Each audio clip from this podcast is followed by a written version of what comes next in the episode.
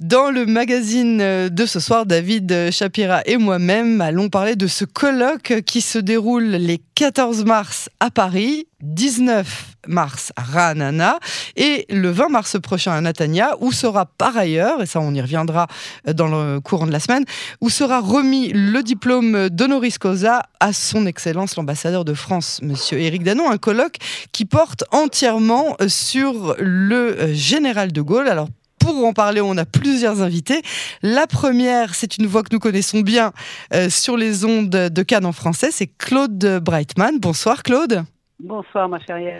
Vous êtes euh, directrice du campus francophone du collège académique de Natania et co-organisatrice. Pourquoi pas présidente Présidente, pardon, présidente du campus francophone euh, du collège académique de Natania et co-organisatrice euh, de ce colloque. Bonsoir à vous aussi, Hervé Guémard. Bonsoir. Président euh, de la Fondation euh, Charles de Gaulle, vous êtes vous aussi co-organisateur de euh, cet événement. Et enfin, bonsoir à vous, Denis Charbit. Bonsoir. Professeur de sciences politiques que l'on ne présente plus, bien évidemment, à l'Université ouverte d'Israël. Merci à vous trois d'avoir accepté notre invitation sur Cannes en français. On a beaucoup de questions, David et moi. la première, d'où est venue cette idée de consacrer au général de Gaulle un colloque? Ben, il nous a semblé, avec euh, Denis Charbit et l'université euh, ouverte de, Tel Aviv, qu'il fallait euh, traiter cette question. Alors, on a fait exprès de prendre le titre du livre de Raymond Aron, paru au printemps 1968, De Gaulle, Israël et les Juifs, parce qu'il nous semblait que sur ce sujet, il nous fallait éviter de répéter mécaniquement ce que l'on croit savoir et qu'il fallait un regard croisé entre des historiens euh, français euh, et israéliens euh, pour revisiter, je dirais, les, trois temps importants de, cette question, c'est-à-dire les relations de De Gaulle avec le judaïsme français, et mhm. ça c'est le colloque que nous tenons demain à Paris, les relations de De Gaulle et de la France libre avec le sionisme, qui est un sujet très important et méconnu, et enfin les relations de De Gaulle avec l'État euh, d'Israël. Oui, alors justement, euh, David Shapira au micro, Monsieur Guémard, on a l'impression que lorsqu'on lorsqu'on étudie l'histoire de De Gaulle, qu'il a sacrifié en fait Israël à partir de, de 67, à partir de la guerre des, six jours, euh, au profit d'une politique pro-arabe qui était inspirée par des intérêts pétroliers évidents. C'est en tous les cas l'impression qu'ont ici les citoyens en, Israël. Eh ben, laissons les les historiens s'exprimer euh, lors du colloque, euh, ce que nous pensons, c'est que 67 est en réalité euh, une fausse rupture dans ce parcours, puisque De Gaulle, dès 1940, par son geste fondateur, montre bien qu'il est le défenseur des libertés, qu'il a des relations très rapides avec l'agence juive dès 1940, avec Albert Cohen notamment, que René Cassin joue un rôle fondamental dans la France libre euh, et que la France libre euh, fait cause commune avec le, sionisme, notamment pendant la campagne de Syrie et du Liban en 1941, et ensuite, bien évidemment, avec la création de l'État d'Israël qu'il soutient.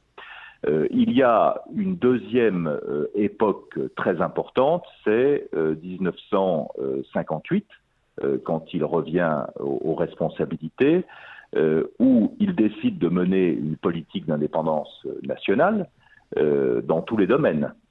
et ce qui veut dire un, amoindrissement des relations militaires avec Israël, mais pas seulement avec Israël, puisque au même moment, il y avait un projet de coopération nucléaire avec l'Allemagne et mhm. l'Italie euh, qu'il remet également en cause. Euh, donc je sais que souvent on dit ah mais en 1958-59 il remet en cause les relations avec Israël. Non, c'est pas seulement avec Israël, mais c'est avec tous les pays puisque la politique de dissuasion nucléaire nécessite l'indépendance euh, nationale. Alors est-ce que 1967 est un tournant lié à des intérêts euh, pétroliers, si je puis dire, euh, de la France. Laissons les historiens euh, s'exprimer, mais je ne pense pas que les choses doivent être vues de cette façon-là.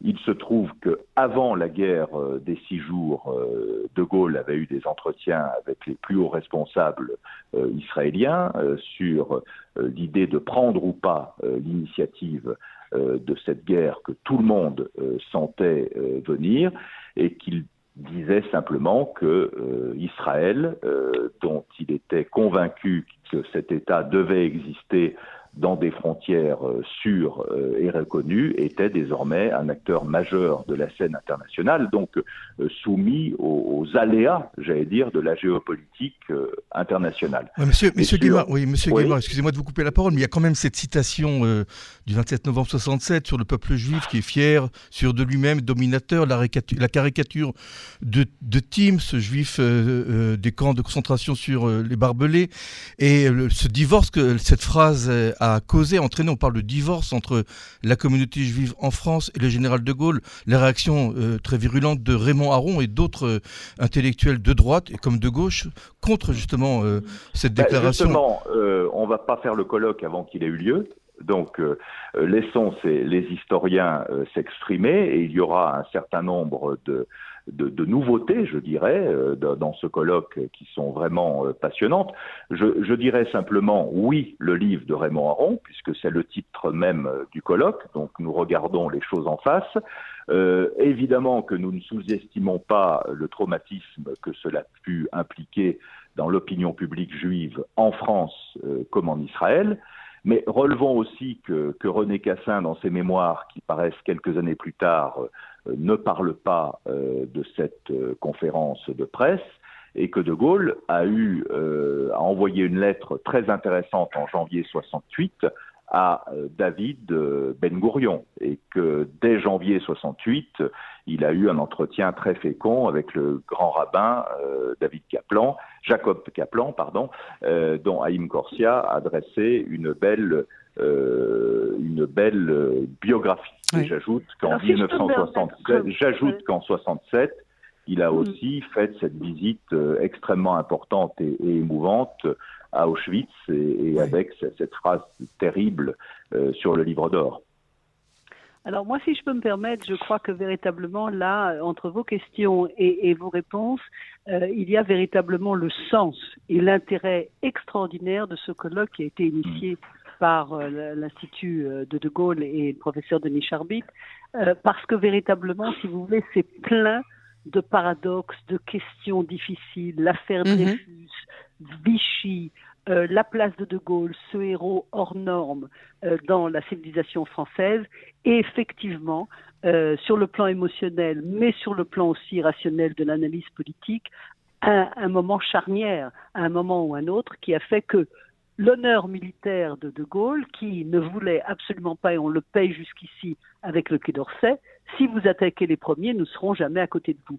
Et alors, c'est pas anodin ce que vous avez rappelé tout à l'heure, cher Yael, c'est qu'en fait, si vous voulez, nous donnons un honoris causa à Éric Danon ce jour-là, parce que précisément, il a passé les quatre ans de son de son de sa cadence d'ambassadeur en Israël à essayer de restaurer la confiance officielle, tandis que sous le radar, tout est toujours resté extrêmement proche et extrêmement solidaire entre euh, les institutions militaires de la France et celles d'Israël. Là, j'aimerais bien entendre euh, Denis Charbit et, et, bah, J'aimerais bien savoir, euh, alors que le général de Gaulle est perçu comme, comme le disait Claude Breitman il y a quelques instants, comme le héros, le, héros de, des Français, comment est-ce qu'il est perçu pour les Israéliens? Alors, dans la conscience israélienne, il faut bien dire que on c'est pas qu'on ignore hein, l'appel du 18 juin et le fait qu'il était à la tête de la France libre, mais c'est plutôt dans la, dans la conscience politique israélienne, dans la vie politique israélienne, c'est surtout l'indépendance de l'Algérie qu'il accorde. Et j'en veux pour preuve que vous avez énormément dans le vocabulaire israélien, à propos du conflit israélo-arabe ou du conflit israélo-palestinien, cette notion qui revient en permanence de il nous faudrait un De Gaulle israélien. Et quand on dit en hébreu il nous faudrait un De Gaulle israélien, c'est pas du tout par rapport à, la résistance, mais c'est par rapport à cet acte audacieux, courageux qu'aucun des premiers ministres de la quatrième République n'avait osé faire et d'où ça fait. Alors bien entendu, cet appel à un De Gaulle israélien, il émane surtout, euh, on va dire, du centre à la gauche, moins à la droite. Et puis, je dirais que, euh, euh, pour parler de la conférence de 67, c'est vrai que De Gaulle, c'est celui qui, euh, voilà, entretient avec Israël une relation privilégiée de 1958 à 1967, tout en essayant d'avoir des relations avec les pays arabes. Et c'est vrai que euh, les Israéliens vont longtemps être, on va dire, troublés, ulcérés. Hmm. Euh, et, d'une certaine manière, pour moi en tout cas, euh, quand j'ai quand j'ai été sollicité par la Fondation Charles de Gaulle pour organiser ce colloque à Paris et à Ranana et ensuite à Natania, eh bien l'objectif c'était de mettre à plat, de dire on va pas rester sur un tabou, on va pas rester sur des, des, des appréhensions ou des malentendus, on va discuter. Et vous savez, les historiens, euh, ils sont pluralistes, euh, toutes les idées se feront entendre. Bien sûr, il faut les étayer, euh, mais on va essayer de, comment tout en ayant en tête cette conférence de presse, de revoir l'ensemble de la, du parcours du général de Gaulle, des juifs qui l'ont entouré, des rapports entre la France libre et le mentionnisme, et des relations avec Israël. Euh, et, je pense que euh, tout le monde est mûr aujourd'hui pour avoir ce nouveau regard, d'où euh, ce titre que j'ai souhaité donner, le temps de la réévaluation, parce qu'on peut regarder, 55 ans après, plus trois mois, on peut regarder l'ensemble d'une de, question qu'on n'aurait pas posée. Dans les années 60-70, on n'aurait pas pu faire un colloque de Gaulle, Israël et les Juifs, non pas parce que c'était tabou, mais parce que euh, l'air du temps n'y était pas. Aujourd'hui, nous sommes à une période où, euh, ça s'y prête. Ces questions-là, Exactement, ça s'y prête, à la fois dans le cadre des relations bilatérales israélo-franco-israéliennes, mais à la fois, euh, euh, moi mon souci, hein, et c'est pour ça qu'on a tenu à ce qu'il y ait aussi euh, des journées en, en Israël, pour voilà revenir sur cette histoire plutôt que de s'enfermer dans une sorte de, de, de, de, silence ou de tabou, dire bah, mhm. voilà qu'est-ce qui s'est passé, qui était l'homme? On l'a trop souvent réduit à des étiquettes. Ben, nous, on n'aime pas les étiquettes. On veut travailler dans le fond. On va voir euh, la profondeur des relations qu'il a pu avoir. On va regarder également son rapport euh, à la Shoah, euh, à l'Holocauste, etc. On mhm. va toutes les facettes vont être examinées. Euh, et il ne s'agit pas d'arriver avec une vérité toute faite, mais il s'agit de, de, de s'adresser à chacun de ces chercheurs pour qu'ils nous livrent ce que leur lecture des documents, des archives euh, leur inspire aujourd'hui en 2022. Et bien entendu que une histoire qu'on fait en 2023, euh, euh, on l'aurait certainement écrit différemment il y a 10 ans ou il y a 20 ans, ou dans 10 ans ou dans 20 ans. C'est ça, je dirais, l'approche historique. Oui, professeur Charbit, on a toujours l'impression que De Gaulle a engendré un judaïsme post-gaulien, un judaïsme de 68, 69, 70 qui s'est largement rapproché d'Israël. Je ne sais pas si il y avait énormément d'engagement sioniste avant 67 euh, et on a toujours cette, euh, euh, image que, De Gaulle a précipité la communauté juive dans les bras d'Israël et ça se voit aussi dans les chiffres de l'ALIA de ces années-là, de 68, 69, 70 qui était très importante. C'est un judaïsme, je dirais, révolutionnaire parce qu'il est devenu très sioniste. Alors, je dirais que d'une certaine manière, vous montrez à quel point l'histoire est dialectique. Je vais vous donner un autre rapport. Je reviendrai sur celui que vous avez signalé. Mais pensons par exemple à l'indépendance militaire d'Israël. Vous savez de quand elle date? Elle date de juin 67. Quand De Gaulle décide de l'embargo, euh, au-delà de comment dirais-je du, caractère voilà de, ce que ça avait suscité de scandales et de surprises et d'indignation la décision qui est prise par les autorités militaires, quand bien même on allait, euh, comment dirais-je, aller protégée par les États-Unis, c'est de dire il ne faut pas que ça nous arrive une deuxième fois. Nous allons donc euh, développer notre propre industrie militaire. Nous allons donc être, je dirais, gaullistes sans De Gaulle, c'est-à-dire en, en étant indépendants. Et en ce sens, oui, il y a communauté d'esprit entre De Gaulle et Israël, cette idée de l'indépendance nationale qui passe par effectivement une politique d'armement indépendante. Alors j'allais dire, mais, mais c'est parce que De Gaulle a lâché Israël. Peut-être. Mais voilà comment parfois, et ce que vous dites à propos de la communauté juive et du fait qu'elle a, euh, comment dirais-je, elle a, elle a ouvert son cœur euh, et, et, son regard vers Israël, ben oui, d'une certaine manière, euh, euh, De Gaulle, il faut le dire, a précipité une évolution de, euh, de la communauté juive. Alors, il ne l'a pas fait en l'accompagnant et en, comment dirais-je, et, en la souhaitant, Mais c'est ça l'histoire. C'est pas que, à quelque chose, le malheur fut bon, donc. Oui, d'une certaine manière, c'est souvent comme ça que ça se passe dans l'histoire. Et à cet égard, et l'indépendance euh, euh, militaire d'Israël et le regard qu'Israël a porté sur euh, que la communauté juive a porté sur Israël. Mais attention, faut bien mettre, il faut relativiser les choses parce que toutes les communautés juives dans le monde ont été bouleversées par la guerre des six jours. Et donc, quand bien même De Gaulle aurait soutenu Israël, y compris dans l'initiative militaire qu'Israël a prise, l'effet aurait été identique. Donc, vous voyez, c'est ça qu'apporte l'histoire. C'est sortir de, l'idéologie, sortir de la passion. Essayons de, reprendre toutes les facettes d'un événement euh, et, pas simplement à travers une lecture idéologique pour ou contre euh, blanc ou noir un, colloque qui se, qui s'annonce passionnant hein, euh, euh, pour euh, clore cet entretien. Claude Breitman, est-ce que vous pouvez, sans nous vendre la mèche, nous dire à peu près ce qui va se passer à Natania? Parce que vous avez une soirée particulièrement égayée qui, qui s'annonce. Oui, effectivement. Écoutez, nous, nous avons pensé que pour la journée mondiale de la francophonie, l'initiative du professeur Charbit et de l'Institut de Gaulle euh, marquait magnifiquement, si vous voulez, les, doubles missions que, que nous avons à notre compte, c'est-à-dire avoir cette plateforme de réflexion on ne va pas refaire l'histoire, hein, parce qu'on ne va pas réécrire les faits, mais il y aura mhm. plein d'interprétations. Mhm. Et puis surtout, si vous voulez, sur la base de ce qui s'est passé et de ce qui a influencé pendant tant d'années la politique extérieure de la France, eh bien, Éric Danon donnera sa version et sa vision des choses pour le présent et pour l'avenir, ce sur quoi il travaille d'arrache-pied depuis qu'il est là, je l'ai souligné avant.